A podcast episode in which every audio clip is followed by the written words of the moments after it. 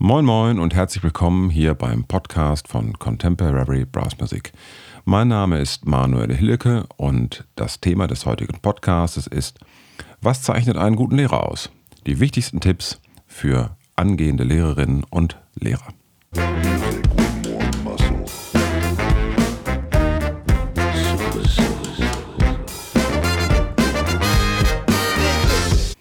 Ja, dieser Podcast ist in der Tat an angehende Lehrerinnen und Lehrer aller Fachbereiche gerichtet, völlig unabhängig davon, ob man jetzt Instrumentalpädagoge ist. Äh, ich bin natürlich selber Musiker und war auch in der Schule Musiklehrer. Oder ob man jetzt ähm, Schulpädagoge ist, Sekundarstufe 1, Sekundarstufe 2. Es ist eigentlich völlig egal, ähm, welches Fach man unterrichtet. Nicht ganz egal, für welche Altersstufe man unterrichtet, aber grundsätzlich geht es doch eigentlich um die gleichen Dinge. Und zwar wie bin ich als Mensch, wie passt mein Charakter in diesen Job und welches Handwerk brauche ich dafür.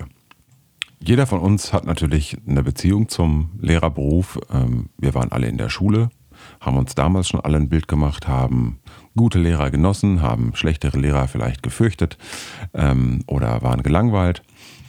Und deswegen bildet sich natürlich auch jeder völlig zu Recht eine Meinung über diesen Berufsstand.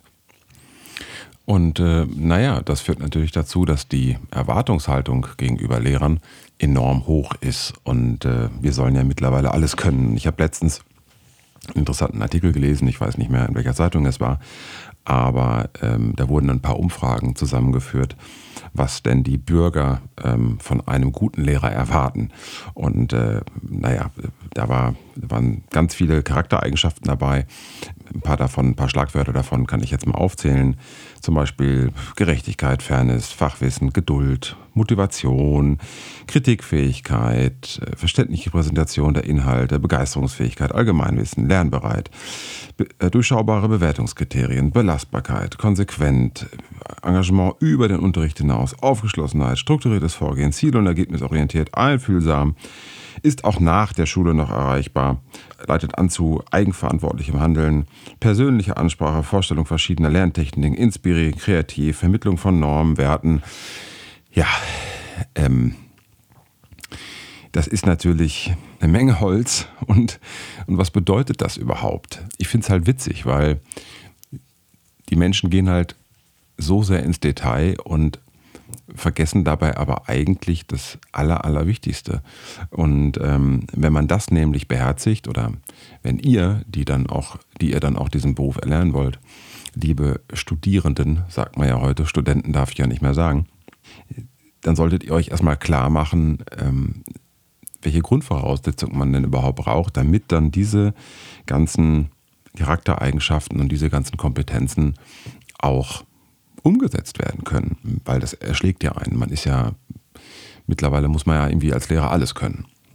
Ich glaube, die Situation jetzt hier in 2019 ist einfach eine gänzlich andere als noch vor 20 Jahren. Also das Berufsfeld in der Öffentlichkeit ähm, hat sich einfach extrem verändert und ähm, heute Eltern fordern einfach viel mehr und ich habe manchmal das Gefühl, dass der Lehrer heute viel mehr Dienstleister ist als Vertrauensperson. Und das ist erstmal ein Grundproblem, ja.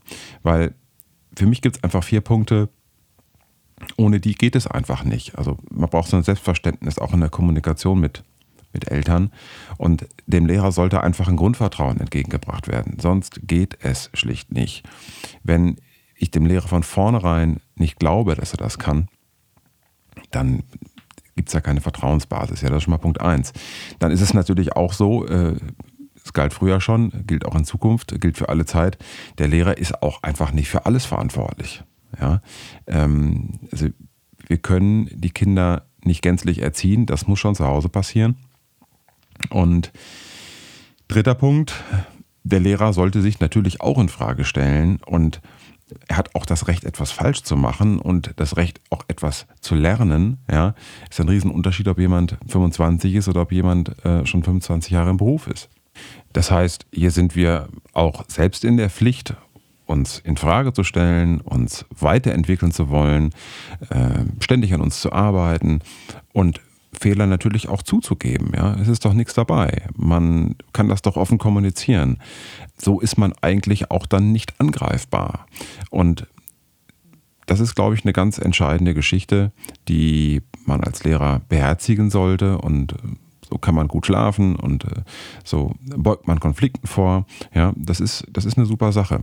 Und der vierte Punkt ist dann aber auch, naja, die Wahrung seiner, seiner Haltung und seiner Prinzipien, auch eine gewisse Selbstachtung und, und eine Grenzensetzung, ähm, quasi Eltern und Schülern auch zu vermitteln, okay, hier stehe ich, dafür stehe ich, ja, und das sind meine Bedingungen, zu denen ich unterrichte. Also einfach eine, eine klare Linie setzen und äh, mit einem, ich meine, man hat ja nur einen Charakter und den sollte man natürlich versuchen, so authentisch wie möglich rüberzubringen. Und wenn man, wenn man das so kommuniziert, dann hat man eigentlich eine gute Grundvoraussetzung geschaffen, um in dem Beruf auch gut klarzukommen. Ja, das waren jetzt mal ein paar Worte zur Rolle des Lehrers allgemein, aber natürlich besonders im Hinblick auf die Kommunikation mit Eltern. Aber was sind denn jetzt eigentlich die Grundvoraussetzungen, um einen guten Job als Lehrer zu machen? Ich habe das eben nämlich ganz absichtlich nicht aufgelöst. Eigentlich sind es nur zwei. Erstens die Liebe zum Fach da gibt es ein schönes Zitat von Augustinus Aurelius. In dir muss brennen, was du in anderen entzünden willst. Also, ich meine, eigentlich ist es logisch. Ja, ich kann nichts unterrichten, hinter dem ich nicht hundertprozentig stehe. Das, das wäre wie ein Verkäufer, der von seinem eigenen Produkt nicht überzeugt ist. Und zweitens, das Interesse für deinen Schüler, das Interesse für deine Schüler. Denn daraus ergibt sich eigentlich alles Zwischenmenschliche, was man als Lehrer drauf haben muss. Vor allen Dingen natürlich die Empathie für den Lernenden. Ja? Ähm, Voraussetzung dafür ist halt einfach das Interesse. Wenn mir völlig egal ist, was das für ein Typ ist, dann kann ich mich auch nicht in seine Lage versetzen. Vor allen Dingen natürlich nicht in die emotionale Lage des Schülers und auch natürlich in die, in die Auffassungsgabe des Schülers, wie er etwas lernt. Ähm, diese zwei Punkte, der dritte Punkt, Empathie, wie gesagt, der ist eigentlich in den zweiten inkludiert, sind für mich einfach die aller, aller, aller wichtigsten Punkte. Und ich fand es halt eben erstaunlich, dass, dass das überhaupt kein Thema war bei den ganzen Kernkompetenzen und bei den Charaktereigenschaften. Also die Menschen verlieren sich im Detail und, und vergessen einfach das Wesentliche, ja. Und genau das ist es eben auch, was ihr im Studium beachten müsst, was wir als arbeitende Lehrer auch beachten müssen. Ja, ähm, es geht eigentlich immer wieder um diese zwei Dinge und ähm, da können uns noch so viele pädagogische Konzepte äh, um die Ohren gehauen werden. Wenn, wenn das nicht stimmt, dann können wir uns das alles in die Haare schmieren. Ja. So, bevor ich jetzt aber zu meinen Tipps für euch komme, und zwar habe ich ähm, mal zusammengetragen zehn Tipps für das soziale Miteinander und 13 Tipps für das Handwerk. Gibt es jetzt ein bisschen Musik, jetzt wird gesurft. Und zwar mit den Necronautics aus Mannheim aus der Debüt-LP von 2016, The Necronautics, spiele ich jetzt den Titel Blast from the Past.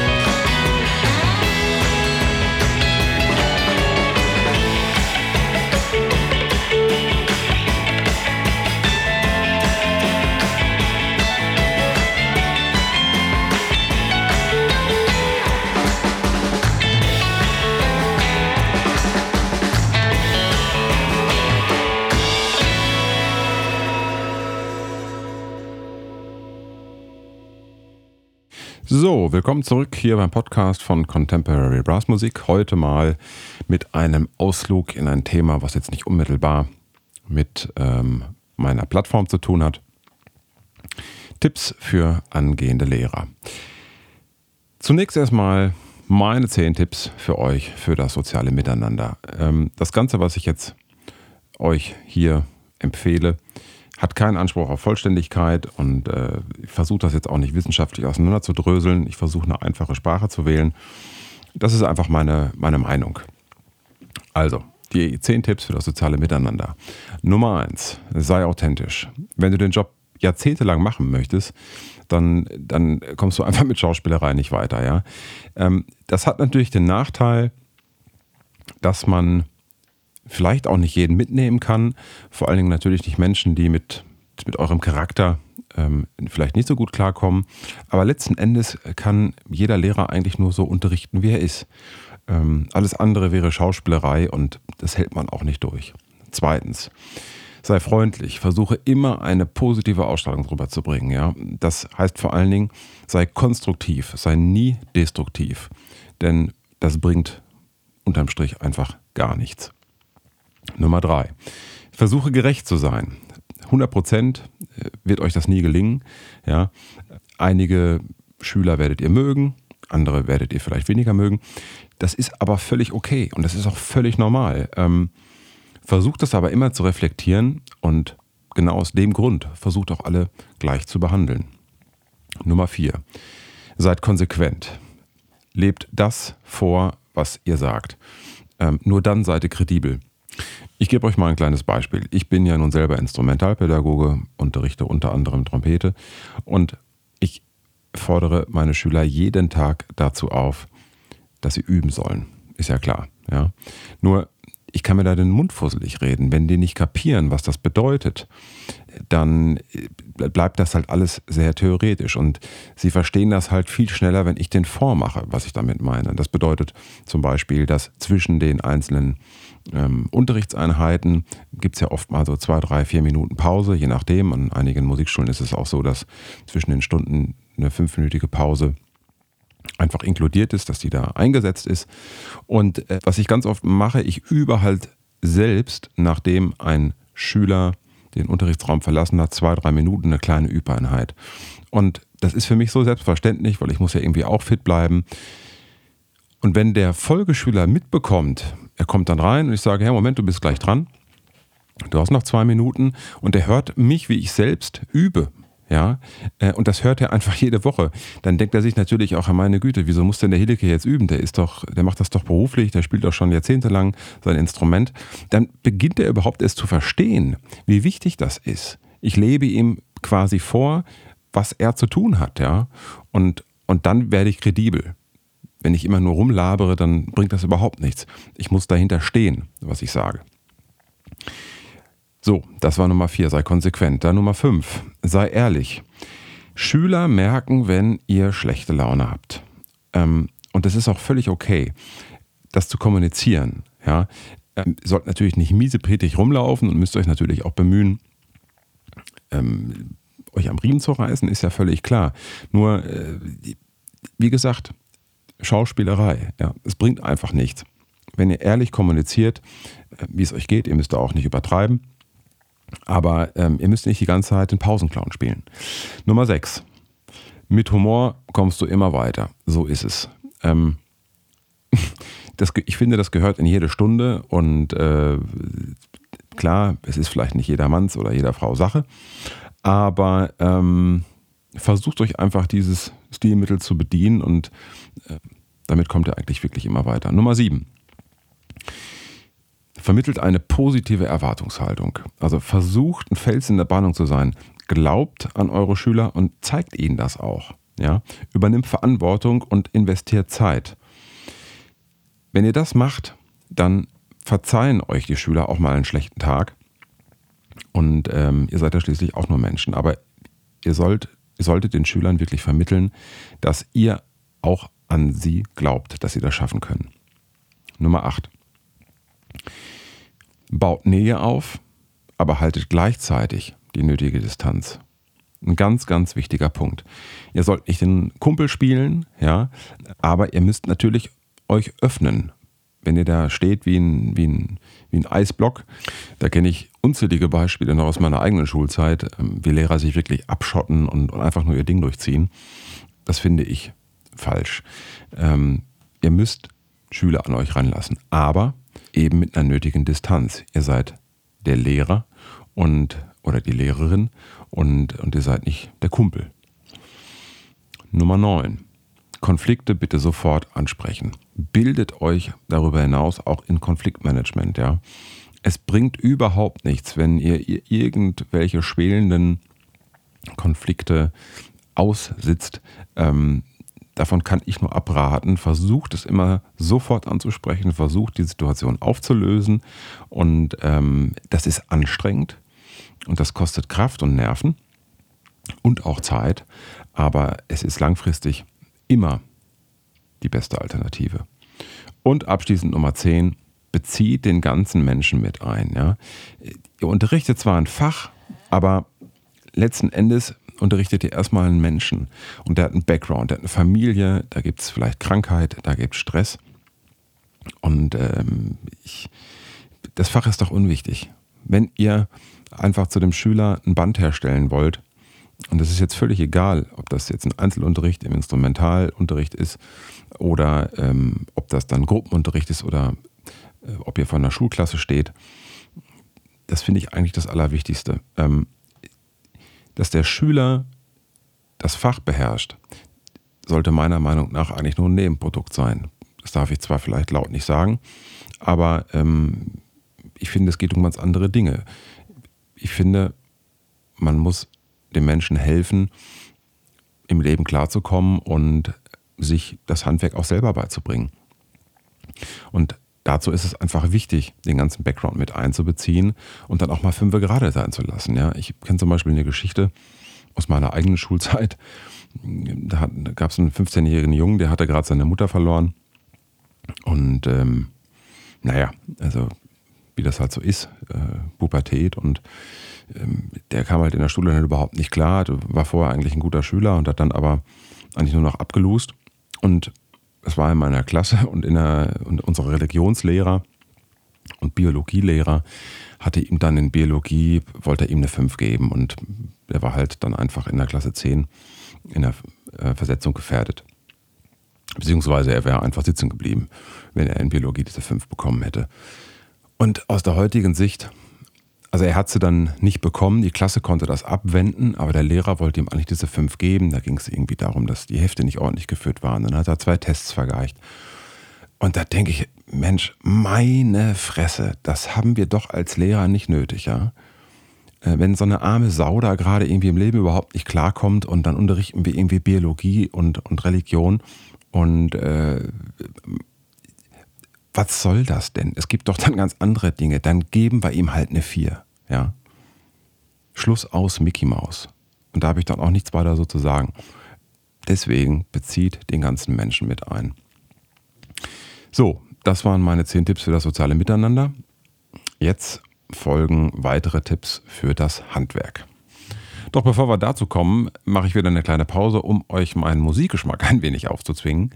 Jetzt gibt es wieder Musik von den Necronautics, diesmal in einem Joint Venture mit dem Trompetentrio Planeta Trompeter. Aus der Platte Trinity, jetzt gerade frisch rausgekommen, Planeta Trompeter vs. The Necronautics mit dem Titel, mit einer Version des Titels Hava Nagila.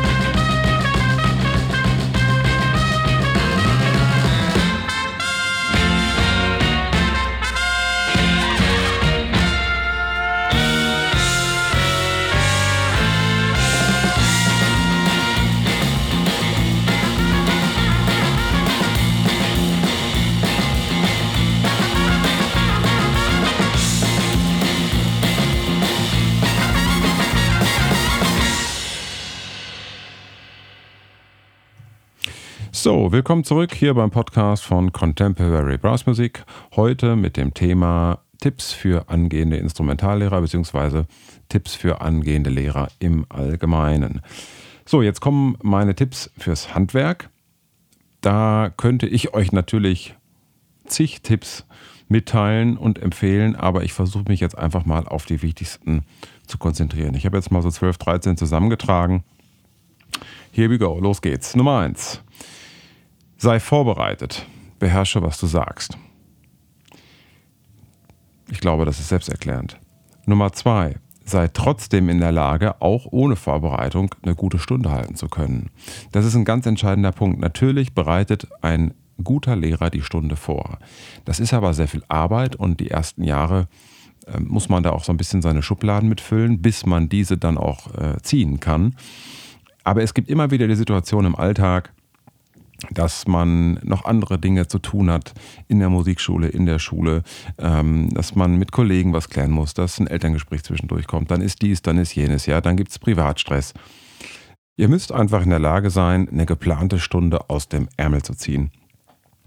Oder auch mal eine Stunde zu improvisieren aus dem Nichts. Ja? Und dazu ist es sehr hilfreich, das ist Punkt Nummer drei, baut euch einen Werkzeugkasten auf, legt euch Tools zurecht. Ja, Jazzmusiker haben zum Beispiel Licks, die sie spielen können in der Improvisation. Die kann man dann wunderbar abheben. Das ist wie ein gutes Bankkonto. Da geht man einfach dran, wenn einem nichts einfällt und dann äh, funktioniert das wunderbar.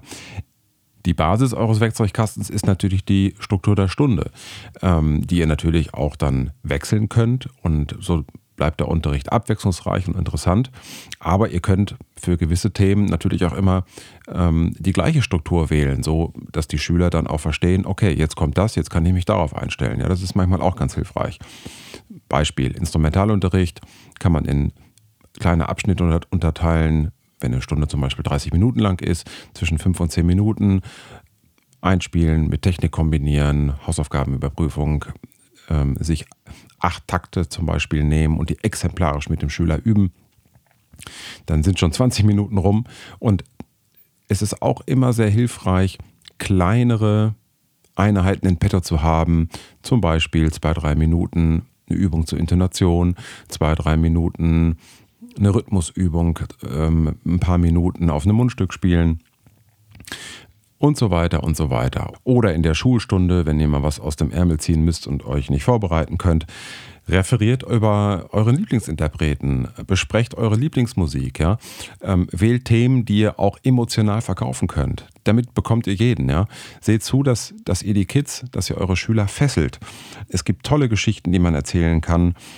Und kleinere Einheiten, Body Percussion ist super in der Schule, ja. Schafft euch da einen reichhaltigen Werkzeugkasten drauf. Singen natürlich. Schnappt euch euer Instrument und macht mit den Schülern Musik. Also, wenn man sich einmal diesen Werkzeugkasten zurechtgelegt hat, kommt man eigentlich immer gut klar. So, jetzt kommen wir zu Punkt Nummer 4. Sei geduldig und strukturiert. Das ist eine der größten Herausforderungen. Ja, hier geht es natürlich auch wieder um das Stichwort Empathie. Zur Not muss ich es eben zehnmal erklären. Ihr müsst euch damit abfinden, dass Unterrichten von modifizierter Wiederholung lebt. Das, das ist einfach so. Ihr müsst immer nur Wege finden, den gleichen Inhalt wiederholt interessant zu verpacken, sodass ihr von mehreren Seiten anknüpfen könnt. Dann Nummer 5.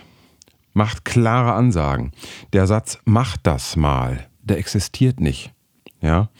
Als ich zwölf war, ähm, war ich in diesem Proleten-Comic im Kino Werner Beinhardt, da gibt es so eine schöne Szene, ähm, wie der Werner dann sagt, ja, ja. Ja, und genauso ist das mit Schülern. Wenn ihr sagt, ähm, mach das mal und die sagen dann, ja, ja, das ist ja, ja heißt leck mich am Arsch. Ja, das ist links rein und rechts raus. Klare Ansagen. Ihr müsst sagen, mach bitte diese Übung jeden Tag fünfmal, kontrollier das und zeig mir das danach in deinem Übheft oder in deinem Hausaufgabenheft. Dann Nummer 6. Lasst eure Schüler Dinge tun. Reden ist okay, aber nur durch das Tun lernt man etwas, ja? Zeigt ihnen, wie sie sich selbst etwas beibringen können. Das heißt, übt exemplarisches Üben im Unterricht. Das ist ganz wichtig, dass die Schüler nachvollziehen können, wie sie sich selber etwas erarbeiten können. Es gibt so einen schönen Satz von Konfuzius, sage es mir und ich vergesse es, zeige es mir und ich erinnere mich, lass es mich tun und ich behalte es. Ja? Alles, was ihr besprecht, muss selbstständig ausprobiert und gemacht werden, dass man von verschiedenen Seiten daran geht. Vom Kopf her und vor allen Dingen aber auch über die Hand, über das Machen. Nummer 7. Suche Unterrichtsmethoden, die zu dir passen und unterrichte abwechslungsreich. Ihr müsst euch vergegenwärtigen, dass sehr selten eine Methode für das Gelingen des Unterrichts verantwortlich ist, als vielmehr der Umgang mit dieser. Ich gebe euch mal ein Beispiel. Frontalunterricht. Ist ja so ein bisschen in Verruf geraten, ja. Langweilig, da steht einer vorne rum und macht immer nur das Gleiche und der erzählt und die Schüler popeln in der Nase und ja, ähm, das kann natürlich passieren. Ähm, und natürlich ist Projektarbeit und Gruppenarbeit und alles andere, was es auch noch so gibt, natürlich wunderbar geeignet, ähm, zusammen kreativ Dinge umsetzen. Alles wunderbar, bin ich ein ganz großer Fan von. Aber wenn ich da vorne jetzt einen Entertainer stehen habe, ja, äh, einen, einen Zirkusdompteur, der, der, äh, der es einfach versteht, zu fesseln und emotional die Leute zu erreichen. Und selbst wenn er nur vorne steht und erzählt, ähm, ist das doch völlig okay, ja. Ich glaube, ich habe es in, in einem anderen Podcast schon mal erwähnt It's not about the song, it's about the singer. Frei nach Frank Sinatra, ja. Ich hatte zum Beispiel in meiner Schulzeit einen Lehrer, der war nach heutigen Maßstäben fürchterlich. Das war Herr Kühn, mein Deutschlehrer, und ähm, der hat nur Frontalunterricht gemacht. Ähm, es war sogar noch schlimmer. Er war der Einzige, der gesprochen hat, hat ab und zu Fragen gestellt, hat alle mit Nachnamen angesprochen. Also das, das war wirklich ein Original, ja. Aber genau deshalb, weil er halt so ein, so ein Eigenbrötler war und, und weil er auch ein Zyniker war und der hat alle in seinen Bann geschlagen. Das war fantastischer Unterricht. Ich habe da unglaublich viel gelernt. Wir haben auch teilweise ein bisschen Angst vor ihm gehabt, aber er hatte eine ganz klare, klare Regel. Wenn man mitmacht und wenn man dabei ist, dann, dann, dann bist du einen auch nicht an. Ja? Also das war, irgendwie war es geil. So, das ist jetzt ein typischer Fall, wo man sagen würde, kann man nicht machen. Doch, man kann das war super Unterricht. Sehr eigen, sehr individuell ähm, und überhaupt nicht auf andere übertragbar, aber für ihn war es genau das Richtige. So, dann Nummer 8. Lass deine Schüler Verantwortung übernehmen. Das ist natürlich vom Alter extrem abhängig, ja klar. Im Sechs- oder im Siebenjährigen, mein Gott, das geht halt noch nicht. Aber unterrichten ist nicht kompliziert, ja. Das funktioniert seit Tausenden von Jahren eigentlich nach dem gleichen Prinzip. Vormachen, vorleben, geduldig erklären, zutrauen, Verantwortung wieder abgeben, nachmachen lassen, verbessern und wieder eigenständig nachmachen lassen. Das war schon in der Steinzeit so und ich verstehe manchmal nicht bei ellenlang pädagogischen Diskussionen, was sich daran geändert haben sollte. Nummer 9. Arbeitet interdisziplinär, verknüpft Wissen. Dann wird es interessant und nachhaltig. Ja, seid keine Fachidioten, sondern versucht die einzelnen Bereiche miteinander zu verbinden, ja, zeichnet das große Bild. Es spricht überhaupt nichts dagegen, im Blechbläserunterricht etwas über Streicher oder über eine Harfe zu erzählen. Und genauso wenig spricht etwas dagegen, im Deutschen das Englische einzubinden oder in Geschichte Erdkunde miteinander zu verknüpfen oder in oder Musik und, und Kunst miteinander zu verbinden, ja. Das ist doch alles eins. Es geht alles ineinander über. Es ist es hängt alles miteinander zusammen und, und arbeitet interdisziplinär und das finden die Schüler dann auch wirklich cool. So, jetzt muss ich mal gucken, welche Nummer ich hier. Ah ja, Nummer 10. Entwickelt euch ständig weiter.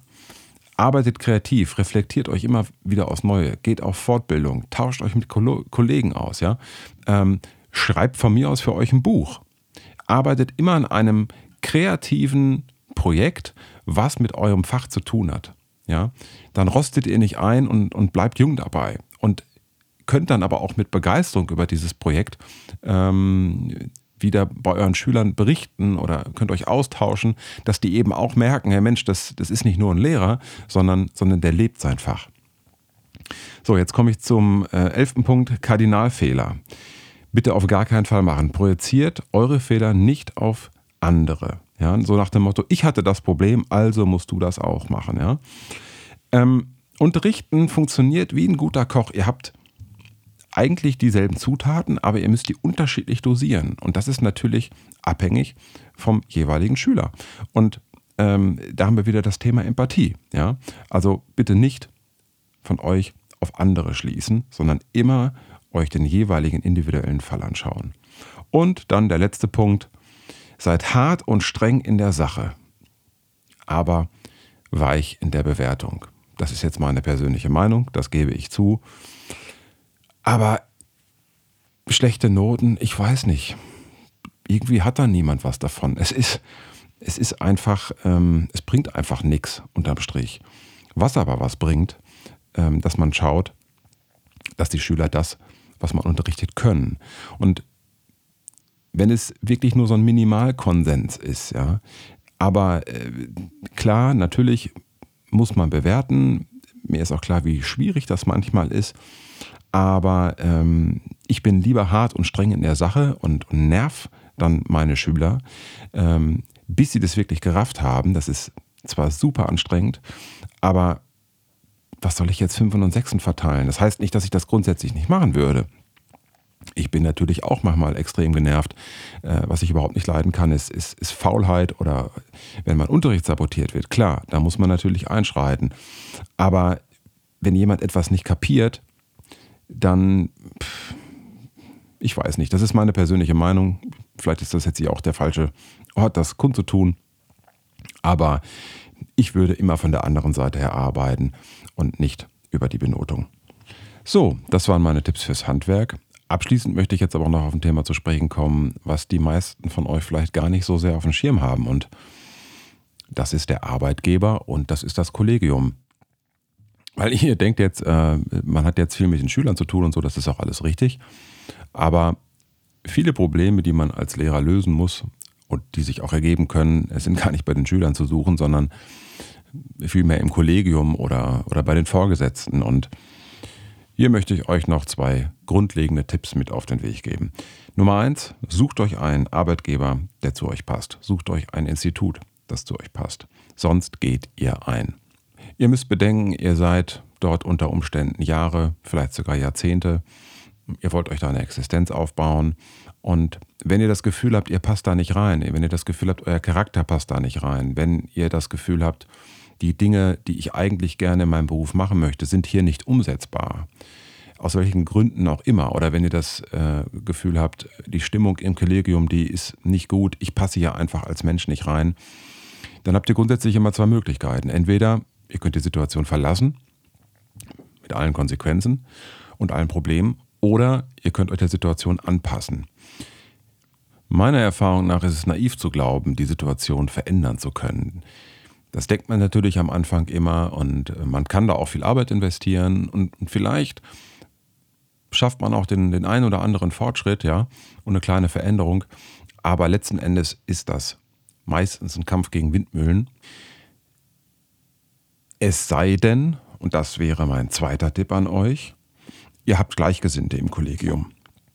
Sucht euch die Gleichgesinnten, die ähnlich ticken wie ihr. Baut euch eine Lobby auf. Baut euch eine Lobby für Projekte auf sucht euch Kollegen, die, mit denen ihr Projekte umsetzen könnt und dann macht die Arbeit auch Spaß. Mal völlig unabhängig ähm, davon, ob das jetzt mit den Schülern alles so wunderbar funktioniert oder nicht. Ihr braucht, ihr müsst immer die zwei Seiten sehen.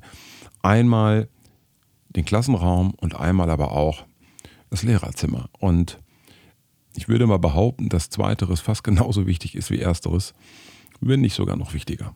Zumindest was euer Wohlbefinden, eure Zufriedenheit und eure Laune am Arbeitsplatz beeinflusst. So, ja, das war es eigentlich erstmal von mir. Ähm, ich habe noch ein kleines Schlusswort für euch. Ihr habt ja gemerkt, als Lehrer ist man nicht nur Lehrer, man ist auch Sozialarbeiter, man ist Mentor, man ist Psychologe, man ist Vertrauensperson, man ist Erzieher. Ähm, es ist einfach ein sehr, sehr anspruchsvoller Job, wenn man den ernst nimmt. Ich kann euch nur empfehlen, so früh wie möglich in die Praxis zu gehen. Ja? Probiert euch aus, stellt euch für eine Schulklasse, macht Praktika, so früh es irgend geht, gebt Nachhilfeunterricht. Nehmt jede Gelegenheit wahr, vor Menschen zu sprechen, und zwar verschiedener Altersstufen. Das ist das, worum es hinterher geht. Und wenn ihr da ein gutes Gefühl bei habt und wenn euch das leicht fällt, oder wenn, es, wenn ihr zumindest nicht wahnsinnig große Widerstände zu durchbrechen habt, ähm, wenn ihr von Menschen sprecht und sie versucht anzuleiten in irgendetwas, dann ist das auch der richtige Job für euch. Und die richtigen Gründe ähm, habe ich ja schon erwähnt, die Liebe zum Fach und das Interesse am Menschen, das Interesse an euren Schülern, ähm, sprechen natürlich dann für euch. Die falschen Gründe wären regelmäßige Urlaubszeiten und eine gute Bezahlung. Jetzt mal abgesehen davon, dass viele Lehrer auch heutzutage nicht mehr gut bezahlt werden, nehmen wir jetzt mal die Verbeamtung in Sekundarstufe 1 und 2 aus. Natürlich sind das auch vernünftige und legitime Gründe, nur sollten es halt eben nicht die entscheidenden sein. Denn die ersten zwei Gründe sind für den Job absolut entscheidend. So, das war es erstmal von mir. Ich bin sehr gespannt auf euer Feedback. Ich bin sehr gespannt auf eure Kommentare. Schreibt mir eine E-Mail. Besucht meine Homepage.